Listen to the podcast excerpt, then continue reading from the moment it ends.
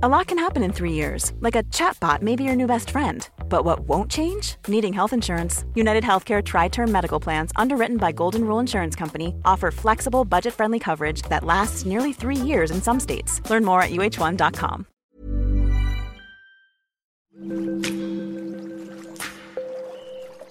Aderezo presenta. Qué sabroso, con Gerardo León.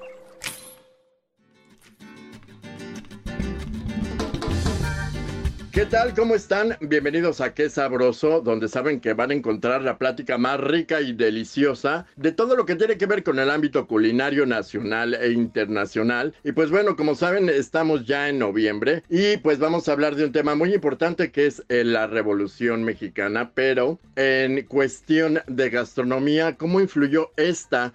En este movimiento tan importante que cambió el rumbo de nuestro país y qué participación tuvieron las mujeres, no solo apoyando la causa, sino apoyando a todos eh, los miembros del movimiento con deliciosas recetas y sobre todo con algunas delicias con las que también hicieron historia. Para eso está con nosotros Patricia López. Ella es académica del Colegio de Gastronomía de la Universidad del Claustro de Sor Juana quien nos va a describir todos estos temas que nos interesan hasta nuestros días. Nuestra compañera Ariana Bustos fue la encargada de realizar esta entrevista de la cual aprendimos mucho. Vamos a escucharla. Me gustaría empezar con esta pregunta que decía un poco amplia, ¿no? ¿Qué, impacto tuvo la gastronomía en, el movimiento revolucionario? Sabemos que o hay como varias historias de que las adelitas, de que ahí surgieron ciertos platillos. Creo que siempre ha estado implícita la, gastronomía o como en algún punto la alimentación, siempre que hay algún movimiento social, de caso la revolución. No sé si podemos empezar por ahí. Sí, claro. La participación de las mujeres en el movimiento revolucionario está muy estereotipado. A menudo se ha insistido en hablar de su participación como compañía, como enfermera y como cocinera. No es que esté mal, pero es que, vaya, también participaron de otras maneras. Eh, con el paso del tiempo se han ido desvelando a través de diversas investigaciones y lo cual va a favorecer mucho la historiografía sobre las mujeres mexicanas. Ahora, cuando inició la Revolución Mexicana, la pauta alimentaria, culinaria y gastronómica de México seguía todavía mucho el estilo francés. Hay que recordar que acaban de pasar 34 o 36 años del porfiriato y que el, el, paradigma de la cocina en ese, en ese momento en nuestro país era Francia. Por supuesto, a este tipo de cocina solamente tenía acceso la clase alta, muy poca gente de la clase media y prácticamente nadie de la clase baja. Esto no se diluyó con el estallamiento del movimiento revolucionario.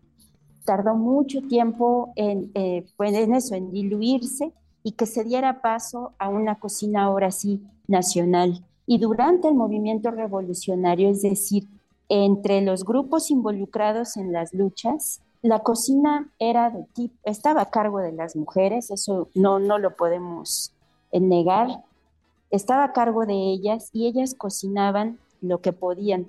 Hay algunos textos en los que se afirma que les hacían llegar a ellas los insumos para que prepararan en equipo la comida pero a veces eso no sucedía, a veces ni siquiera les llegaban los insumos y ellas los tenían que conseguir en el campo, arrancando las plantas y los frutos directamente del campo, tenían que comprar y también eh, lo robaron. Ahora, ¿qué cocinaron con todo eso? Platillos que pasaron a formar parte de la cocina nacional unos 20, 30 años después, la mayoría elaborados con maíz, con chile y muchos de ellos de servicio en frío. Hay algo bien interesante al respecto. No se podía cocinar tan libremente durante el movimiento revolucionario porque cocinar a campo abierto significaba hacer una fogata. Y bueno, la fogata levanta humo. Entonces, si se levanta el humo, podrían dar la ubicación, su ubicación. Entonces, se evitaba eso. ¿qué, se procedía a hacer? Cocciones debajo de la tierra, cocciones eh, o preparación de alimentos muy en la madrugada y el servicio que todo fuera frío. En el libro de Elena Poniatowska, Hasta no verte Jesús mío, Jesús Apalancares, se cuenta, si no mal recuerdo, que una mujer le pregunta a su compañero de vida si lo va a seguir en, eh, al movimiento revolucionario y él le responde, pues que si no me sigues, ¿quién me va a hacer la comida? Ah, y sobre todo, ¿quién, eh, relacionado sobre todo con echar las tortillas. Las tortillas son muy importantes en el movimiento revolucionario, por supuesto como alimento, pero aquí hay algo que, que me gustaría contar y que yo, a lo que, a lo que yo tuve acceso en un texto sobre la Revolución Mexicana. Las tortillas, por supuesto, son alimento. Es el alimento más significativo que tiene nuestra cocina y en ese momento no dejó de serlo, pero en el movimiento revolucionario también se convirtió como en una cataplasma. Grandes tortillas que se ponían sobre heridas en lugar de vendoletes, vendas, para impedir eh, la infección de esas heridas, no tanto sanadoras, sino más bien protegía la herida de la infección. Mientras que se atendía. En lo que se podría atender con, los medicamentos y los eh, artículos indicados. Mientras eso podría cubrir para evitar infecciones y, bueno, en ese momento hasta perder la vida por alguna infección incluso hasta leve, ¿no? Entonces, la producción de tortillas, por supuesto, para comerlas, eh, la producción de tortillas para utilizarlas como cataplasma, la producción de diversos alimentos eh, que mm, en determinado horario para comerlos incluso en ese momento, pero sobre todo para guardar y comerlos después, aunque fuera el consumo frío, como que, por ejemplo, las sopas de pasta, los frijoles, salsas. Me refiero, por ejemplo, a eh, algún mole muy sencillo, muy aguado, no tanto como estos moldes muy barrocos que se hacen cuando pues no se está en una situación bélica como la que de la que estamos hablando, algo todavía más sencillo, pero que necesitaba darle sabor a animales que se cocieran, por ejemplo, gallinas, guajolotes, incluso ratón de campo. En el momento de guerra, independientemente de que estemos hablando de la Revolución Mexicana, todo animal es objeto de ser llevado al fogón. No hay mucho tiempo para la clasificación. O sea, hay ratones de campo, los ratones de campo se preparan. Se puede robar gallina o guajolote de alguna casita en algún poblado, se roba y se prepara. Gente que también se los hubiera podido donar, igual lo asan, lo cuecen, lo sirven en salsas muy sencillas, lo pueden conjugar con algunos vegetales, con trozos de chile, cebolla y plantas. Eh, la preparación de quelites también es, es muy importante en este momento porque son plantas silvestres que se pueden encontrar en cualquier lado. Se toman, se cuecen con un poco de sal en una tortilla y ya. Si nos ponemos en, eh, nos colocamos en 1910, a los tacos les faltará mm, para ser conocidos como tal otro poquito de tiempo, así como los conocemos el día de hoy. Yo he revisado varios recetarios en los que, eh, perdón, recetarios antiguos en los que se les menciona como envoltorios, que envuelven guisados, pero no se dice la receta de tacos de, mm, no sé, o sea, los envoltorios serían, digamos, que lo que está, lo que nos estás explicando en este momento de respecto a esta época de la historia mexicana, ¿no? Sí. Ok. Sí. Esos son los envoltorios. Envoltorios. Ya pueden ser con varias cosas, ya sea la tortilla, las hojas, ¿no? O sea, la cosa es que se envuelva. Sí. Ok. Sí. Es, eh, se envuelve. Ahora, el tamal, tamalí es también algo que envuelve, algo que cobija pero bueno, es totalmente diferente. Ahí hay una masa de maíz que se cuece eh, de otra manera. Entonces, eh, digamos que a partir de, bueno, este tipo de métodos que tuvieron que emplear para poder eh, hacer llegar la comida también. Después de esto, digo, es que estoy hablando como si fuera muy corto los tiempos, pero pues sí, sí llegó su, su rato cada, cada etapa, pero a partir de, este movimiento, ¿qué platillos son los que surgieron para poder eh, como originar este tipo de comida mexicana, que es lo que mencionabas al principio, ¿no? Que ya es como un poquito sacudiéndose la cuestión o, la influencia francesa. ¿Qué platillos son los que a lo mejor podemos reconocer que son, que empezaron a, a surgir o a lo mejor hasta ocupar un lugar más importante en las cocinas mexicanas a partir de esto? ¿Hay, hay como algún registro ahí? No, no hay un registro hasta donde yo tengo conocimiento, no hay un recetario de la Revolución Mexicana. Estas mujeres están, por supuesto, más ocupadas en otras cosas que hacer un registro escrito de lo que acostumbraban preparar. Em, a este movimiento, como a muchos otros movimientos bélicos en el país y en el mundo, lo que los envuelve es el mito, la leyenda. Entonces, sí podríamos enumerar muchos platillos que probablemente pudieron haber nacido en ese momento de nuestra historia, pero no hay un registro documental que nos ayude a decir, así, así sucedió, esto pasó en esta época, sin ninguna duda. Por eso la mención que hice, por ejemplo, de la sopa de pasta. Yo he escuchado algunos registros del habla, es decir, historia oral, en las que se mencionan, por ejemplo, sopa de fideo, tacos de sopa de fideo, arroz rojo, que después se conoció como arroz a la mexicana, es decir, arroz rojo con chícharos y zanahorias, los tacos de quelites, comidas sencillas, rápidas, que igual saben bien calientes que frías. Sí, por ejemplo, un, alimento o un platillo eh, muy importante eh, durante la Revolución Mexicana, pero al norte de la República es la discada. La discada es esta preparación de carne en una parte de, los tractores. Es un disco, por eso se llama discada, es un, creo que es el disco que recubre el ring de los tractores, entonces como un tapón, entonces se quita, se pone sobre eh, eh, un tripié y allí se guisa la carne con diferentes vegetales. Esa no sabía que era como por lo que se le llamaba discada. Ahora ya están como muy avanzado el recipiente, ¿no? Ya compras tal cual un recipiente para hacer ahí la discada. Ajá, sí, claro. Pero originalmente es, pues, lo que tienen a la mano, no solamente en cuanto a alimentos, sino también eh, artículos que pueden servir para preparar esos alimentos. Por ejemplo, este como tapón de los tractores, que lo ocupan a manera de sartén, que puede ser incluso hasta relacionado como con un wok. Ah, sí, es verdad. Tenían que hacer uso de lo que tuvieran a la mano entonces, ¿no? Sí, sí. No, no hay oportunidad de la compra. Se están moviendo continuamente, pero sobre todo no hay oportunidad de comprar, de estar comprando. Entonces lo que hay es de lo que se echa mano para poder preparar. Me imagino a estas mujeres revolucionarias, a las Adelitas, con esos grandes cargamentos que tenían que llevar a cuestas.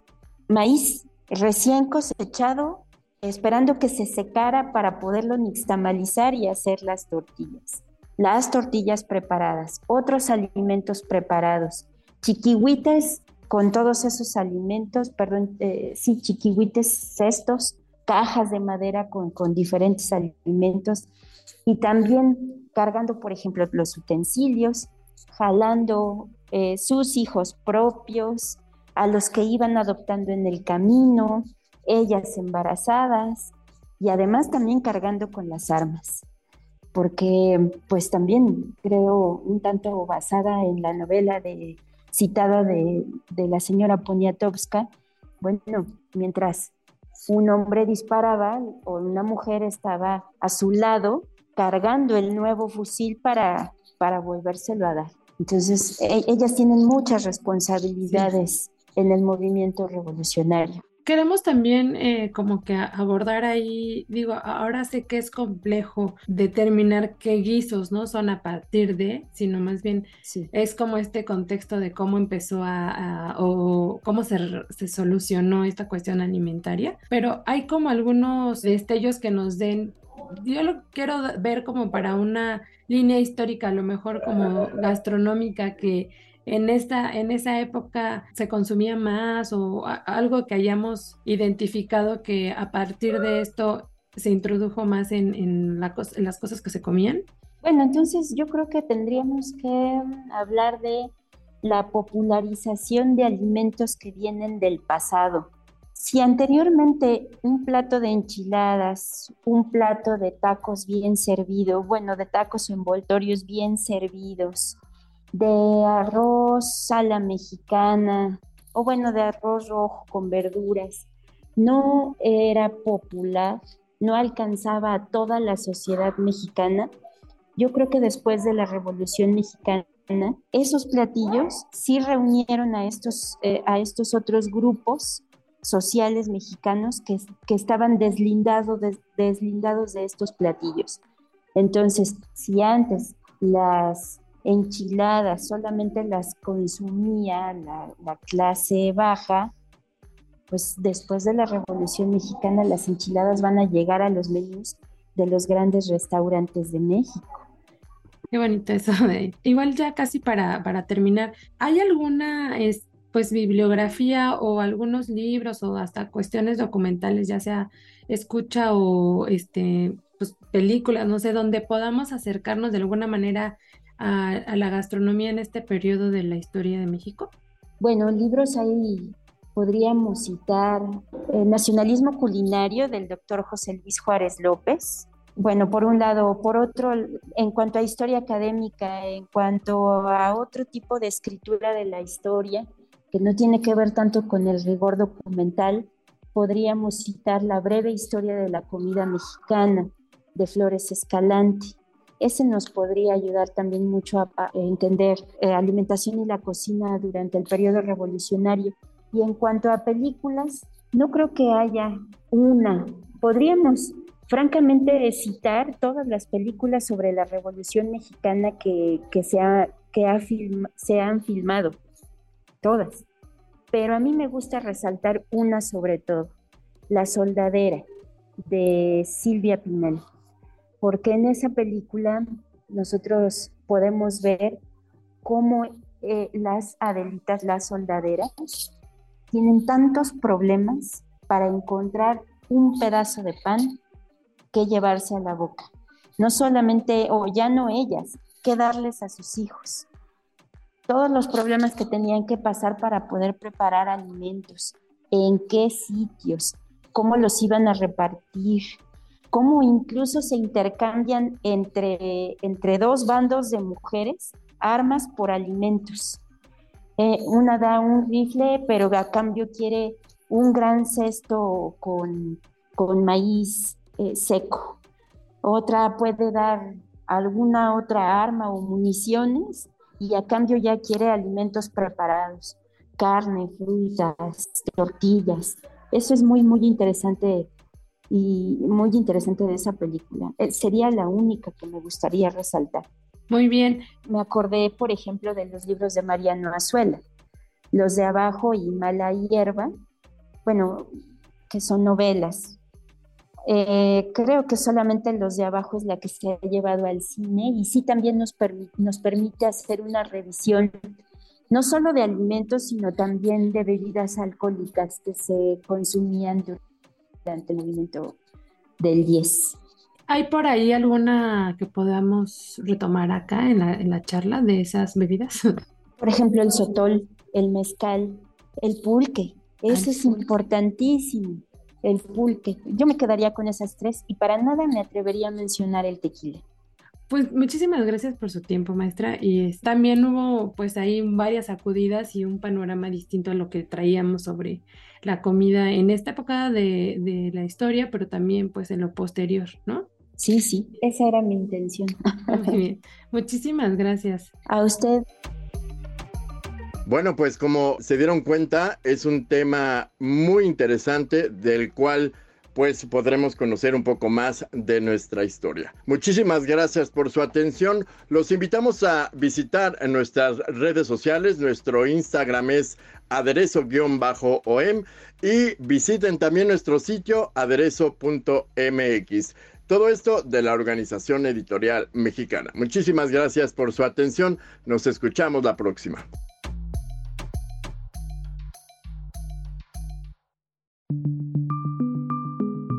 Es una producción de la Organización Editorial Mexicana.